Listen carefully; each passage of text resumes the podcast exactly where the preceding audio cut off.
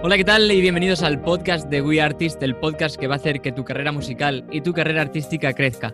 Hoy tenemos a un invitado, eh, es músico, es pianista y es pianista también desde, desde muy pequeño, eh, componiendo sus propias canciones, haciendo música instrumental, eh, lleva ya dos discos, bueno, está en proceso del segundo, aunque me parece que ya está grabado, pero ahora nos contará. Y la cosa por la que está aquí es, aparte de ser un músico, es porque su segundo álbum lo ha hecho eh, gracias al crowdfunding. Ahora nos explicará un poco cómo, funciona todo esto del, crowdfunding que, ha salvado la vida a tantos y tantos artistas. Y demos un fuerte aplauso a la bienvenida a Pablo Picazo. ¡Eh! Aquí el gran público que tenemos. ¿Cómo estás, Pablo? Maravillosa introducción. Buenas, Marco, ¿qué tal? ¿Cómo estás? Perfecto, maravillosamente. Como te has dicho ahí, pues a tope con el segundo disco. Qué guay, me alegro mucho de tenerte aquí porque me parece que va a ser un, podcast súper interesante para la gente que nos está oyendo. Yo creo que, que, a muchos se les van a abrir los ojos y van a decir, oye, pues de esta forma voy a poder hacer por fin el álbum, el disco que tanto deseaba. Pero eso nos lo contarás un poquito más adelante. Quiero que la gente, yo personalmente te conozco y sé que eres un maravillosa, además de, maravillosa persona, eres un, un, músico brutal.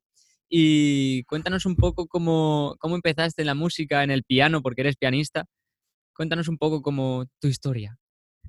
Pues nací, eh, corría el año 1995. eh, nada, bueno, bueno, o sea, sí, la idea me gustaría sobre todo poder contarlo del crowdfunding para la gente o cosas que me hubiera gustado a mí antes de saber a mí Exacto. antes de empezar todo eso.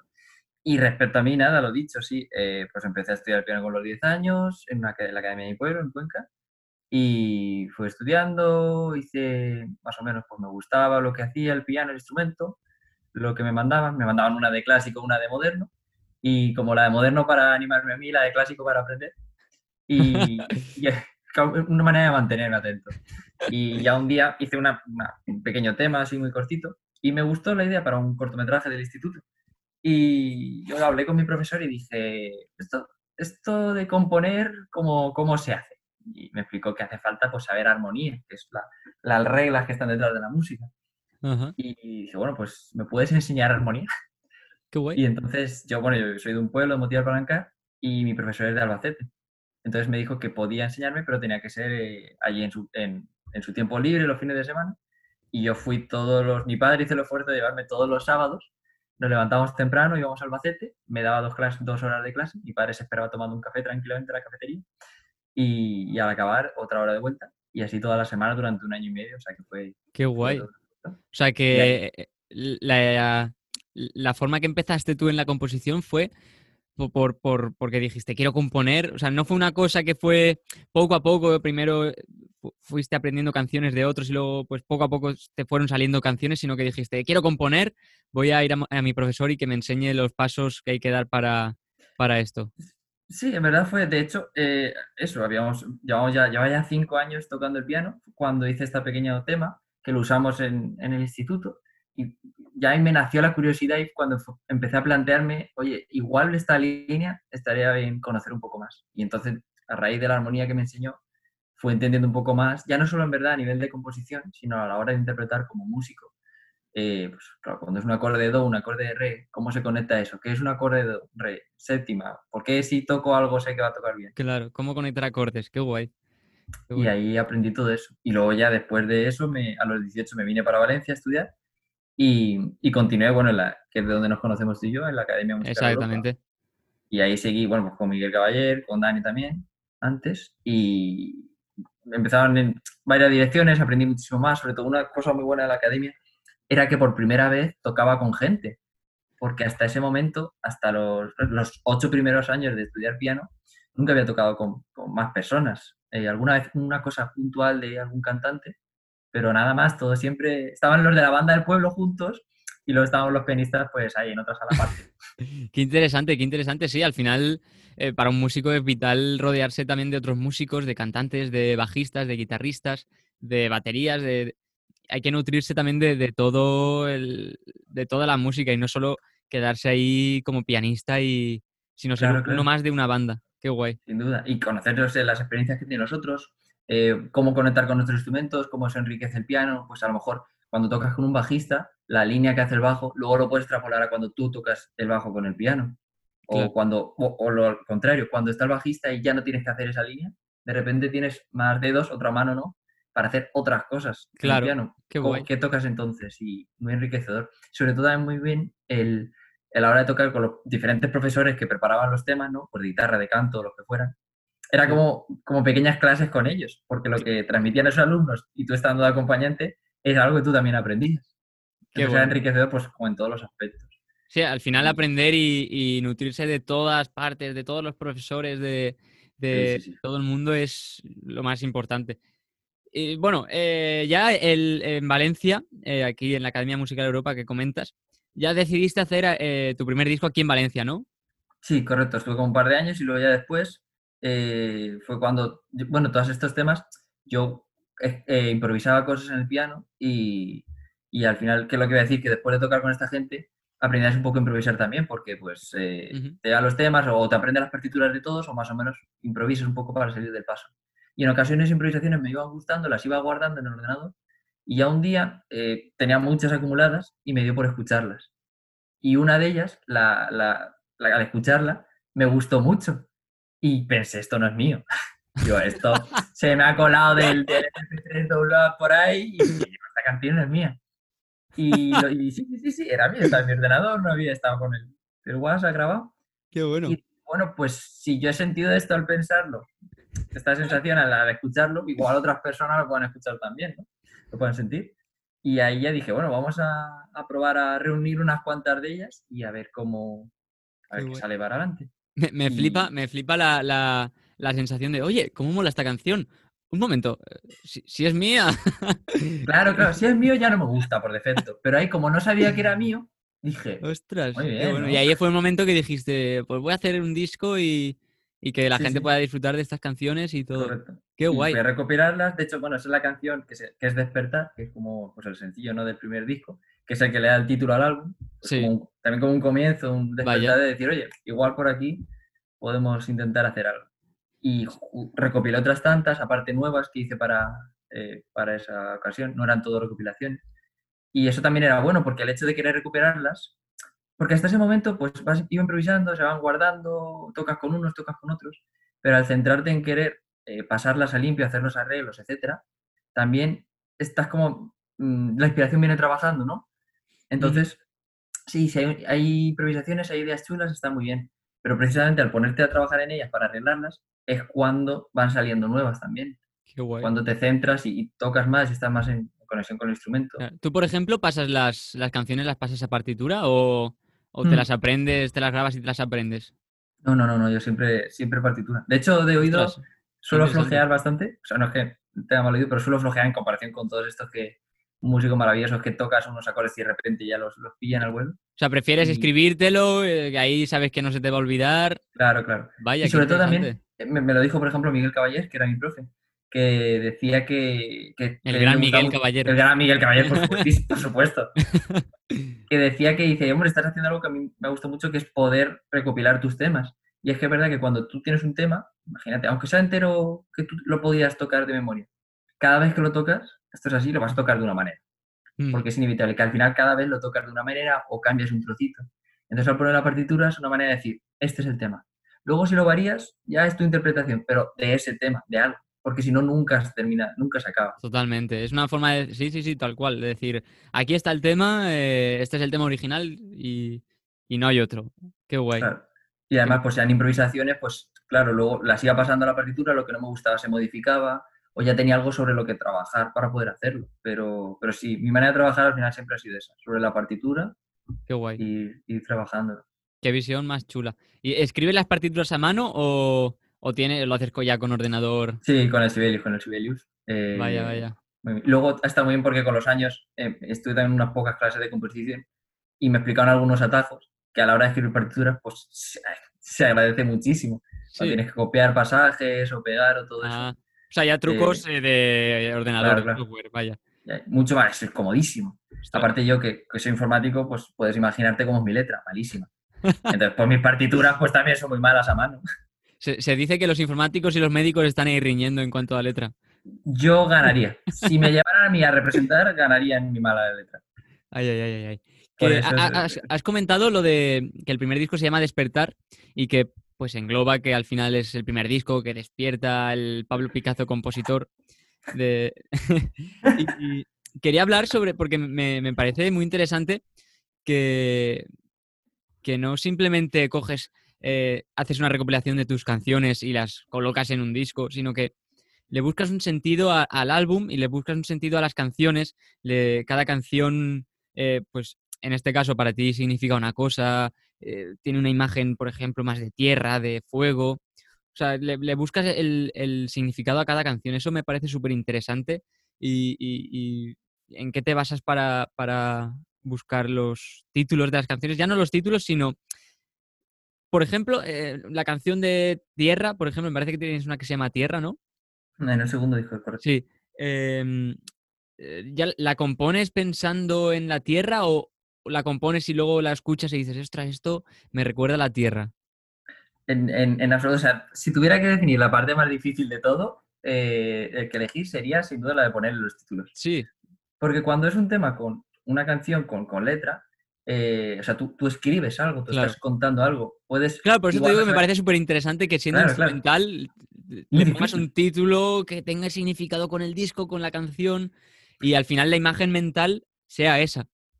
Claro, y al final, bueno, la mayoría de ellas vienen o por improvisación, o porque me he sentado a hacerlas, o porque he cogido varias ideas y, y las he ido desarrollando, pero muy pocas son de quiero transmitir este sentimiento. O sea, la mayoría lo, lo, consiguen después. Una manera que me gusta a mí entenderlas es que es como una persona, ¿no? Cuando una persona nace, no, pues, eh, viene, viene, viene blanco, ¿no? No tiene experiencia, no tiene recuerdo, no tiene una personalidad que se va definiendo con los años y con las experiencias que va viviendo. Pues esto es igual, yo noto como que los temas se van componiendo y mientras se componen, cuando los tocas con los otros músicos, cuando se graban, cuando intentas ponerle un título, cuando pasan una serie de cosas, es cuando van adquiriendo esa personalidad que después de escucharlo mucho dices, oye, esto es, me transmite esta imagen o esta idea o esta sensación. Qué guay. O, por ejemplo, la de despertar era eso, esa, esa yo le hice, fue una improvisación, ¿de acuerdo? Pero luego después lo que me invitó fue a arrancar todo, todo este proyecto, con lo cual me encaja bastante la idea de, de, sí, de nacer, de comenzar, de despertar. Qué guay. Muy filosófico tus títulos. Intentar conseguirlo. Luego, los títulos es un tema, porque o me dicen que también que si son muy sencillos, que son más complejos, que sí. Sí, a mí me parecen muy complejos, la verdad. O sea, a mí me han dicho que muy sencillos. Sí. Mm. Quería preguntarte, porque la imagen del pianista, del músico instrumental, que eh, solo hace música instrumental, que es así muy, muy... Eh, a la hora de componer, tienen rituales. ¿Tú tienes algún ritual? ¿Te pones a oscuras con velas haciendo ouijas o algo o no? ¿O, eres una persona normal que se pone con auriculares el piano y ya está? La, buena ouija antes de componer. No, no, no, no. Sin duda hay que desmitificar por completo, pero yo creo que en cualquier arte de... Bueno, cada uno eh, tiene sus maneras, pero que en términos generales, creo que en cualquier arte, escritura, música y demás, es, ponerse y trabajar. Tú llegas y dices, vamos a hacer de esta hora hasta ahora. Te sientas, te pones y... ¿Lo haces con horario? Lo intento. O sea, por ejemplo, ostras. Lo, intento mucho porque si no, este, este segundo disco, durante la cuarentena de marzo, como creo que todos los músicos que les ha servido para, para componer. Sí, tal cual. Sí, sí. El, cogí un tiempo de vacaciones y con el teletrabajo y eso, y tenía un, todas las mañanas libres y dije, vale, pues de todas las mañanas el mismo horario que haría la oficina trabajando, vamos a dedicarlo de 8 a 2 a componer. Y el tiempo más productivo de mi vida es la música, sin duda. Pero ¿dónde va a parar? O sea, no, no, la cuarentena desde luego nos ha, nos ha enseñado muchas cosas. A, mí personalmente también. También me puse eh, horarios y metas y, claro, no, no, había otra cosa que hacer, pues las cumplías, no había otra cosa. y, es verdad que funciona. Y luego cuando lo fui sacando los temas y luego más adelante, en, en agosto, me cogí otra semana de vacaciones, dos semanas, y hice la misma, la de todas las mañanas, de, de 8 a 2, y se avanza muchísimo y al final cómo funciona. Y un compositor, después de conocer un poco más gente y te cuentan, pues al final igual, es un, es un trabajo, es un horario que tú cumples y te sientas, te pones. Hay días mejores, hay días peores, a lo mejor días donde no avanzas tanto, o a lo mejor en este caso como es autónomo de eh, querer eh, mover tu proyecto, la composición, grabar aquí, las redes sociales, todo eso, a lo mejor el tiempo lo invierte más en las redes sociales. Sí, claro, no todos los días vas a estar enfrente del piano componiendo, ni todos los días vas a estar haciendo un diseño de una portada.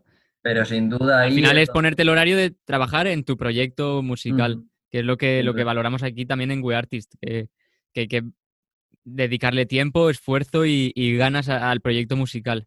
Claro. Hablemos ya del, temido y del amado crowdfunding. Crowdfunding. crowdfunding. ¿Cómo? Claro, porque yo personalmente sí que he oído muchas veces del crowdfunding y todo esto, pero no he sabido nunca cómo funciona realmente, si, es eficaz. Eh, ¿Por qué te decides tú a, hacer un crowdfunding y, luego nos explicas un poco también cómo lo hiciste, qué, tramas hay dentro de, del... Claro, sí, sí. Las lecciones aprendidas. Exacto. Eh, pues nada, yo el primer disco fue, como dije, voy a, hacer, intentar hacer una apuesta. Busqué también algo de un estudio con calidad, pero que pudiera algo permitírmelo, eh, asequible, algo así, ¿no? Que como tengo un trabajo como informático, esto es triste decirlo, pero en verdad es muy una realidad bastante fea que, yo me lo he pagado todo lo que estoy haciendo con la música con un, teniendo otro trabajo. Y que hay muchos músicos que al final tienen otros trabajos. Y que sí, al final el que empieza tiene que hacerlo así. El que empieza tiene que trabajar y dedicar el resto, el tiempo libre que tenga y dinero a, tu proyecto musical si es lo que de verdad quieres y lo que de verdad amas. Porque dice, no, es un hobby, no, lo, de la música es un hobby, no, no, es un trabajo que por ahora cuesta arrancar y que ya dará dinero más adelante, pero es un trabajo y como tal, pues tienes todo este proceso. Entonces al principio, pues es esa apuesta, vamos a intentarlo con el primer disco. Y salió adelante, tuvo buena repercusión en las redes sociales, escuchas, Spotify, etcétera, y fue como, vale, vamos, vamos para adelante, vamos a seguir. Entonces con los nuevos temas fue cuando dije, vale, vamos, quiero meter, porque el primer disco eran 12 temas, 6 de piano solo y 6 de piano con violonchelo. Entonces, en este nuevo disco hay violonchelo en más temas, hay violín, hay diferentes tipos de percusiones, sintetizadores, micrófono. Qué guay. o sea, me gusta que, has evolucionado, eh, que no, has hecho lo mismo, o sea, no lo mismo porque son otras canciones, pero que no has hecho lo mismo en cuanto a instrumentación, sino que has ido metiendo cosas, has evolucionado en, el tema de sonido, porque al final eh, va a sonar distinto si tiene violín, si tiene arpa, mm. ¿has dicho? no sé. Eh, no, tenía una guitarra también. Guitarra, sintes. Eh, eso me gusta, me gusta que evolucione el, proyecto. Yo las noto, sobre todo, que las canciones más ricas tienen más riqueza y que están más trabajadas. También en parte porque las del primer disco era un, punto de partida, ¿no? Como, a ver, esta canción, este tema necesito añadirlo, o este es muy personal, me significa mucho para mí, necesito ponerlo. Pero este segundo ya ha sido de trabajar las canciones, esta me gusta cómo queda, el resultado es este, de pensar más en el objetivo final, la canción final, que en, la necesidad mía personal de, tenerla o no tenerla en el disco. Entonces las noto más completas también. Y, al meter más músicos, más recursos, eh, de, luego el estudio, la grabación, la mezcla de más historias, derivados que son luego pues el intentar moverlo por la, publicidad, este, este gran amigo de todos, pero difícil, comprensible para mí todavía y Spotify, lo de las redes sociales quieren moverlo, todas estas historias, pues al final es mucho más eh, dinero que hace falta. Entonces, pues dice, vale, hace falta más dinero. Eh, puedo gastar más de mis ahorros, intentar ahorrar durante más tiempo, o si efectivamente la gente tiene esta, este apoyo por el proyecto, lanzar una campaña de crowdfunding. Es a la misma manera, una manera de poder permitirme hacerlo, porque si no, no hubiera podido invertir tanto dinero y hubiera tenido que recortar pues menos, igual menos instrumentaciones, menos tiempo de grabación, etcétera. Y a la vez de saber la repercusión de mi proyecto. Si tú lanzas un proyecto de crowdfunding y tiene cierto seguimiento, tú ya sabes que la gente le puede interesar y que más gente nueva que te conozca va a interesarse por él. Eh, una manera de conectar con la gente que ya te conoce. Yo este, estos son 40 días de crowdfunding. Estos 40 días me ha servido también mucho para conectar con la gente que me sigue en redes sociales o que conoces, etcétera, y sobre todo con gente que no conoces de nada, solo te siguen las redes sociales, te han conocido a partir de tu música y solo a partir de eso ya deciden apoyarte. Qué guay. Todo eso es una evolución porque también es uno de los pasos de cuando empiezas como músico, que tus círculos te apoyen, ese apoyo de amigos y familia siempre es necesario. Pero el objetivo es precisamente conseguir salir de ahí, conseguir llegar a gente. Claro, llegar a gente nueva, llegar a. Que por lo que apoya tu proyecto es por tu música, que es efectivamente lo que estás trabajando. Y, y entonces el crowdfunding también sirve para medir un poco, a ver, cómo puede merecer la pena, ¿no? Exacto. Qué guay. No, pero, claro, tú ahí viste que, dijiste, voy a, a, jugármela, voy a lanzar una campaña de crowdfunding de 40 días, que la verdad me parece, me parece poco. La verdad, me, pensaba que, las campañas de crowdfunding serían tres meses o algo así. Yo también, yo no tenía ni idea. o sea, yo no tenía idea. Yo, mi... si tuviera que definir de verdad, eh, de alguna manera, todo este segundo disco, sería aprendizaje. Porque aprendió desde la composición para los otros instrumentos, los arreglos de Belinchel, etc. Eh, a la grabación. En el estudio aprendió muchísimo. Eh, lo de la mezcla, de, de, la publicidad, de las redes sociales, del crowdfunding, de cómo va un poquito más industria musical. Roles de productor, comunicador, manager, todas estas historias que tampoco sabía. Sí, sí. De aprendizaje por todos los lados, eso sin duda. Qué interesante. Y, y, la plataforma es de elegí la de Berkami, que es una plataforma a la que yo había como eh, aportado como mecenas a otros artistas que conozco y era la que conocía más en profundidad. En, verdad la elegí principalmente por eso, porque ya la conocía de, otros músicos. Claro, ¿y un mecenas qué es? Para que la, gente se sitúe. El mecenas es la persona que aporta al proyecto, ¿verdad? Correcto. O sea, un crowdfunding al final es, es eh, muchas personas poniendo una parte de su dinero para que un proyecto salga adelante. Pero no es como una donación que das el dinero para que el proyecto salga. Es una manera, comprar algo adelantado. Pues si hay, tú proporcionas diferentes recompensas. Un CD físico, una entrada para un concierto, una musicalización que hacía también de vídeos. Tú no estás donando ese dinero, estás comprando el disco antes de que salga para permitir que se, precisamente que ese disco salga adelante. Entonces el mecenas es la persona que, pues, que está dispuesta a apoyar y a, a comprar ese CD, entrada, lo que sea, para que tu proyecto pueda seguir adelante. O sea, y tú pusiste distintas, eh, o sea, distintos precios, eh, exacto, distintos precios para los mecenas y a su vez, eh, depende del precio, una recompensa. Más grande o más pequeña según lo que hmm. aportaran. Eran aportaciones o recompensas y cada una tenía pues eso, el CD en formato digital, físico, entrada para concierto para dos personas, una musicalización, concierto privado. Ostras, qué guay, qué guay. y, conseguiste, bueno, conseguiste el, el, objetivo, que, que, vi en tus historias ahí que lanzaste en tu casa eh, confeti, que la liaste. no, pero es, una forma, es una forma súper interesante de, de, al final eso te hace conectar con, con la gente, te hace ver una persona eh, que no es un músico raro, que es una persona normal, que, con, que, que, que conecta con personas.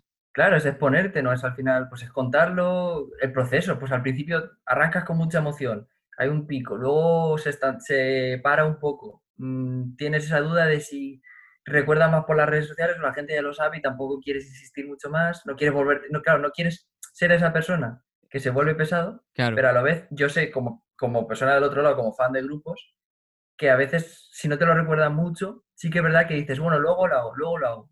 O, mm. Entonces también tienes que recordarlo, contarles el proyecto, que lo entiendan, que sepan quién eres, qué vas a hacer con ese dinero, qué va a ser este segundo disco, darles unos pequeños adelantos. Intentar transmitirles por qué es importante o qué pueden esperar si efectivamente deciden apoyarte.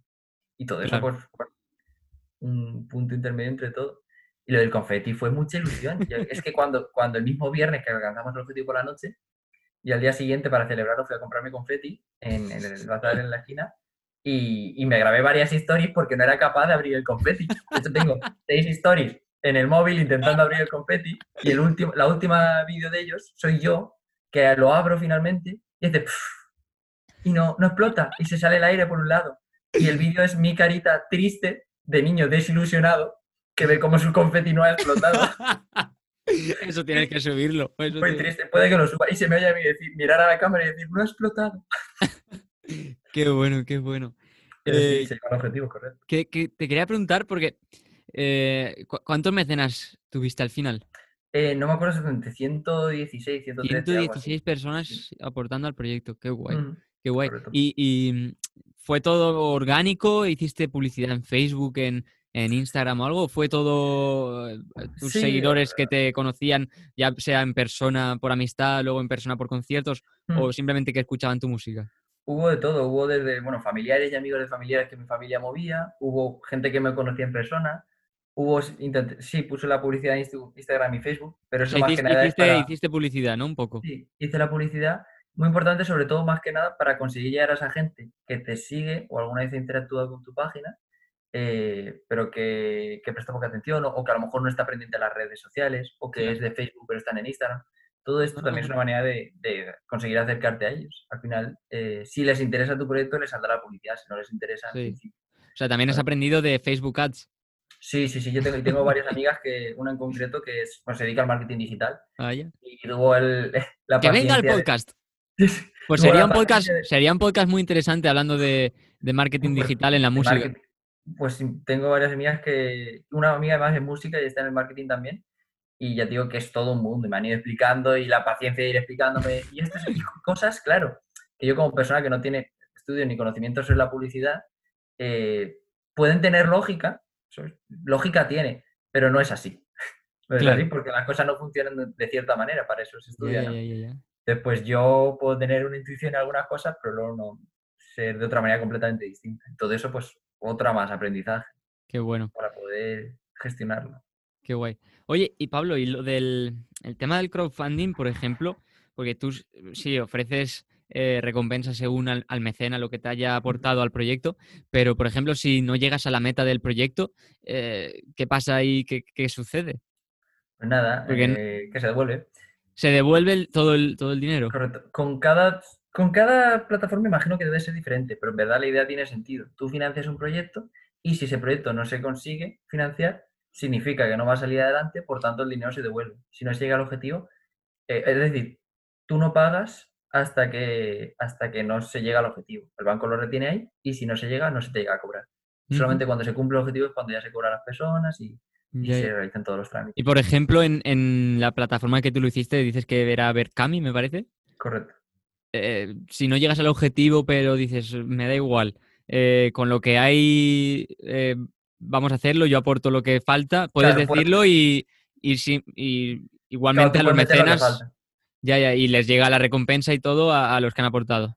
Claro, tú, tú- al final ellos lo único que hace la plataforma es gestionar todo esto, darte las herramientas, eh, los formularios y demás maneras para conectar con los mecenas, pero luego tú eres, ahora soy yo quien tiene que enviar los CDs digitales, los CDs Claro. físicos, organizar todo esto. Pero sí, tú puedes querer meter todo lo que falte. Luego al final es cuánto, si te renta o no te renta, porque la plataforma se queda un pequeño porcentaje del trabajo. Ajá. Entonces, pues cuanto más dinero metas tú, eh, primero que igual no es un éxito que esperabas a nivel de, de dinero y de repercusión, igual no has tenido ese apoyo que esperabas, y luego de dinero que pierdes también porque si lo metes tú solo queda la plataforma un pequeño porcentaje. Claro. O sea, la plataforma se queda un porcentaje y, y- y ya, ya, ya, ya, ya. Por toda la gestión. Insisto que hay diferentes plataformas. Yo con ellos he tenido muy buena experiencia y la recomiendo. Eh, y demás músicos que conozco también han trabajado con ellos. Entonces está bastante... Funciona todo muy bien, no tengo nada, nada malo que decir. Está gestionado luego a nivel de publicidad para poder seguirlo. A nivel de YouTube puedes enlazar, eh, en YouTube puedes poner enlaces a tu vídeo, página web oficial o plataformas reconocidas. Berkami está entre esas plataformas. Igual otras eh, no. O si, ¿sabes? si lo decides hacer por tu cuenta con una tienda online o alguna historia, pues ya es otro trabajo extra que tú tienes que hacer y igual por lo menos aquí sabes que tienes, tienes la garantía de que ellos lo van a hacer bien y ya tramitar todos los pagos y demás historias. Ya, ya, o sea, se- ellos, se encargan de todo y Mm. es muy interesante realmente lo del, lo del crowdfunding para eso, para empezar con un proyecto. A lo mejor para empezar es más complicado, pero, Sí, no, pero no para un segundo que- proyecto, para un segundo álbum, un segundo videoclip, lo que sea, Claro. igual es más, más sencillo que para em- decir, oye, voy a empezar con la música, porque claro, al final si dices, voy a empezar con la música, solo te conoce pues, realmente tu familia y tus amigos. Claro, Y- es difícil arrancar como primer. Yo no lo usaría como primer primer disco, salvo que hayas tenido ya, tengo una base de fans o de gente que te conozca. salvo que seas ejemplo, influencer y... Como ser influencer, por supuesto. Entonces, no, es que he escrito un libro. No, Blue Caravan en concreto creo que hizo su primer disco con Berkami, pero claro, ellos llevan ya mucho tiempo tocando y mucha gente, muchos conciertos. Entonces, necesitas eso también. Si al final, otra cosa importante es que yo todo esto es para financiar el segundo disco. Pero lo que yo muestro y para la gente, oye, ¿y ¿tú qué tocas? Pues tengo esta música, está en Spotify, está en YouTube, pero esa música es el primero. Entonces, de ese segundo he mostrado muy poco. Hay un pequeño trocito de alguna canción en algunos lados para que vean cómo va a ser, Ajá. pero todo se basa en lo que yo cuento que va a ser y lo que ya he hecho del primero. Entonces, si no tienes nada que enseñar y todo se basa en lo que dices que va a ser, Claro. claro, es un poco... Por eso decía que a lo mejor para un primer proyecto es más complicado porque se Sí, tiene que fiar la gente de, de tu palabra y, y, y Claro. apostar un poco porque al final es, es complicado. Y una cosa de, respecto a la gente que ha participado, eso que me ha resultado bastante interesante, es que ha habido mucha gente que ha participado sin, lo que decía, sin conocerme, o porque por Instagram, de haber escuchado la música y de seguir a Instagram, Y escribí y me dice, oye, te acabo de conocer, te acabo de descubrir, me gusta tu música y participa en el proyecto. Y son gente que entre nosotros, a nivel persona, no nos conocemos, es por la música que es objetivo. Entonces eso también te anima a seguir, de decir, vale, pues vamos bien, ¿no? Es una especie de indicador también. Qué guay. No, la verdad es que además eh, me imagino que eso te conectará un montón con la, con la gente. El hecho de saber que, que, hay personas que de verdad te apoyan económicamente para, para hacer un proyecto realidad. Emocionalmente, ¿cómo se siente llegar al objetivo? Ah, se siente, pues, pues, se siente de confeti. Una palabra emocional, confeti. Se siente muy bien, claro, porque has estado, además has estado 40 días ahí conociendo a la gente, haciendo muchas historias eh, diarias, lo que digo, sin insistir demasiado. Sin, ser pesado, pero...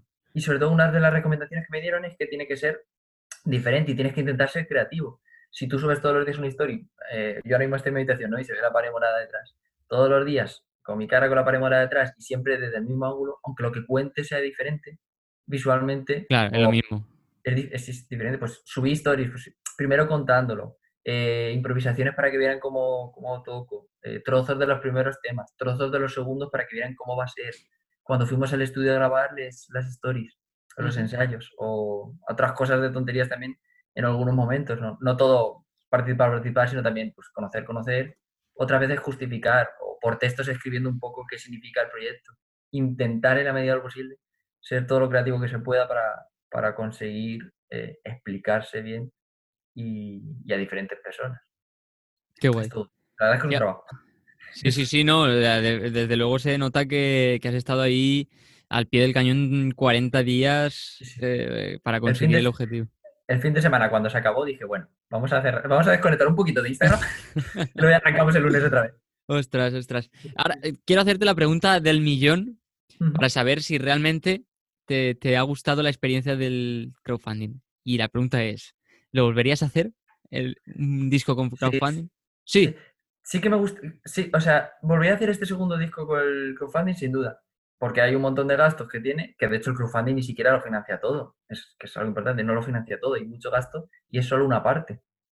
Pero aparte del propio crowdfunding, hay gastos derivados, no todo va para mí, porque, bueno, para mí no va nada, pero no todo va para el proyecto, porque eh, a lo mejor cuando compras un CD físico hay unos gastos que van de envío, realmente las ganancias son menos, pero pero ya es una parte muy fuerte que te permite amortizar y, invertir ahí. Y lo volveré a hacer sin duda. Para el tercero, yo tengo mis ideas del tercero, no sé cuándo, porque hay que... Cuenta, cuenta, cuenta. Yo, o sea, yo, yo, tengo de estas, de estas, sí, sí, de estos temas que te, que te digo que tengo en improvisaciones, tengo una carpeta que se llama Disco 3 y ahí está la criba hecha de las canciones que me gustaría meter para ese disco. Eh, ya lo tienes pensado.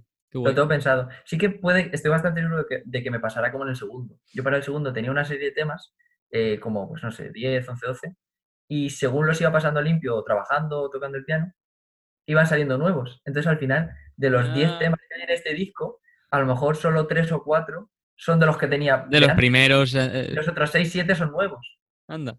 Entonces eso es bastante. O, que pasan al tercero y van pasando así.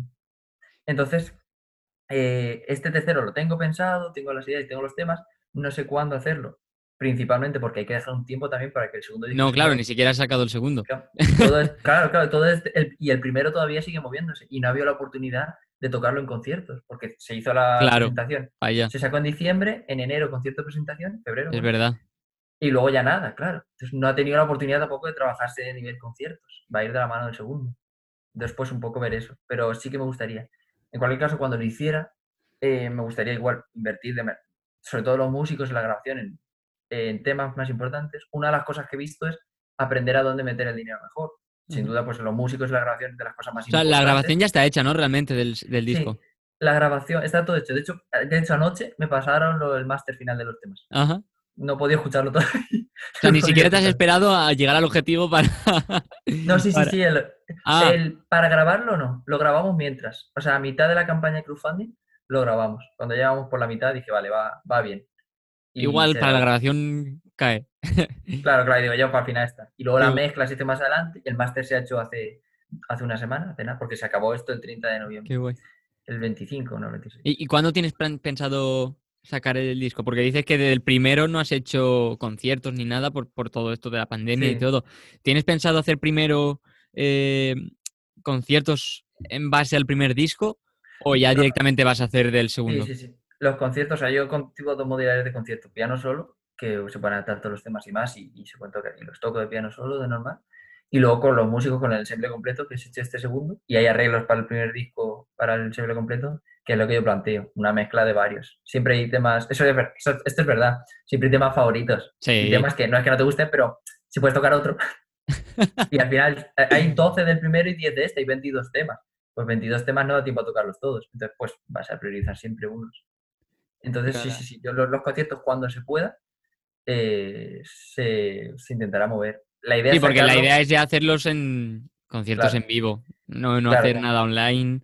No, es, es, diferente. O sea, se pueden hacer, hay diferentes ideas, hay gente que le funciona mejor, peor. Yo no sé cómo me puede funcionar a mí, es también toda una historia, pero bastante van a conseguir preparando el disco. Sí, sí, sí. Probablemente saldrá a finales de febrero, primero de marzo. A finales de febrero. Sí, los conciertos pues será verlos también. No sé cuándo la situación lo permitirá. Y, de lo que comentabas al final de la pregunta de, si lo volvería a hacer para el tercero, ahora tengo mucho más claro dónde es más importante meter el dinero, dónde menos, ¿no? Y querría pues invertir bien en, lo que te digo, en los músicos, la grabación y demás historias, en la parte de composición.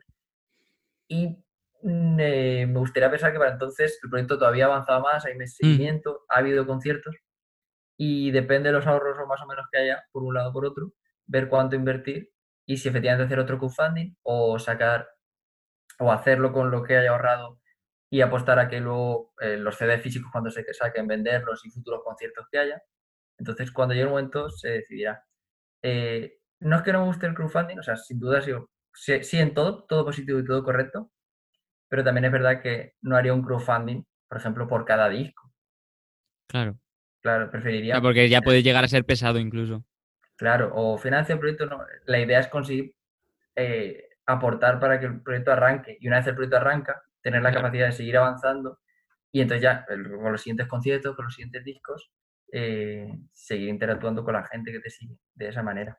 Sí, es una ciencia que hay que, que, hay que, que hay que mirar porque eh, es lo que decíamos, a lo mejor para el primero, para el primer disco no funciona porque no tienes seguidores, para el segundo sí, pero claro, el primero es el que más cuesta, hay que, hay que analizar todo eso para que el proyecto coja atracción y ya pues ya sea una cosa más sencilla en los siguientes proyectos.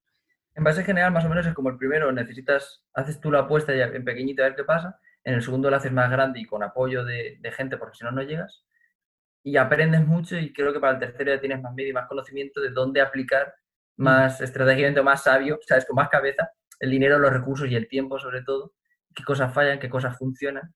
Entonces creo que el tercero todavía estará mejor y sobre todo más optimizado. No digo que el segundo o el primero no lo estuvieran, solo que ahora lo sé mejor. Sí, sí, sí, sí, está claro. ¿Qué, cosas, porque se me estaba pensando, estaba dándole vueltas y digo, ¿qué, cosas eh, cambiarías de, Estabas diciendo que, que meterías el dinero de forma distinta si haces otro crowdfunding. ¿Qué cambiarías en ese otro crowdfunding que harías? Pues mira, eh, a ver, para no perder ninguna así cronológicamente, lo primero a la hora de grabar, en plan, grabación, mezcla, master, eh, es muy importante, que yo no lo he tenido tanto en este segundo, el tema de la preproducción. Es decir, tener claro qué vas a grabar en cada tema, distribuir bien el tiempo, eh, hacer todo el trabajo previo a la grabación para que luego no haya problemas de mezcla o haga falta más tiempo del necesario.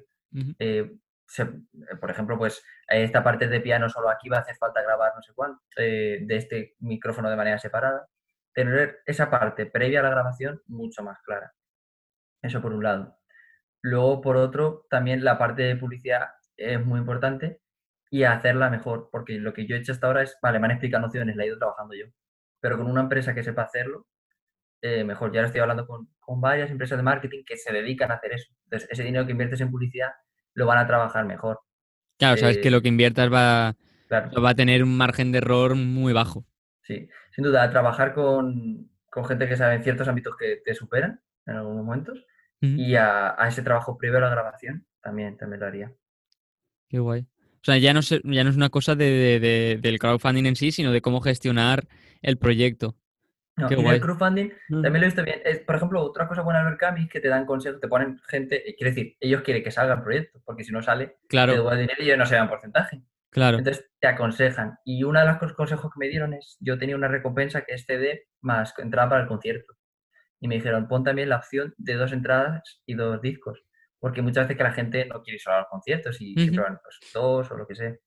Y esa recompensa también ha sido bastante utilizada. Entonces, eso Qué interesante. no, me, gusta que, la plataforma tenga eh, contacto directo con el artista. Que no sea una plataforma de tú subes ahí y ya te apañarás. No, me, gusta que. te la revisas. Muy, muy interesante.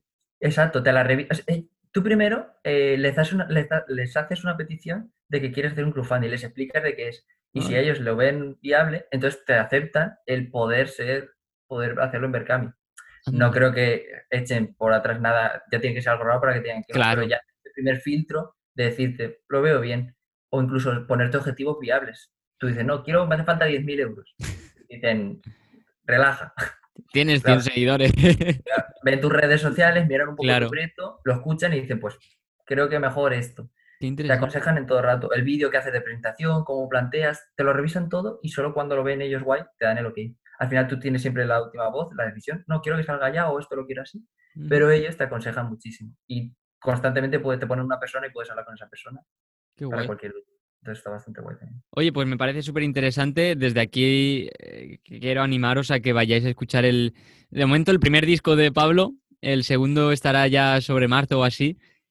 Pero, pero eso, que, vayáis a verlo, que, que sobre todo vengáis a, este podcast y, al Spotify y a todas las plataformas de Pablo dentro de, dos semanas, tres, cuando suba el disco. Y, que veamos la, emoción o la evolución de... que también tiene emoción.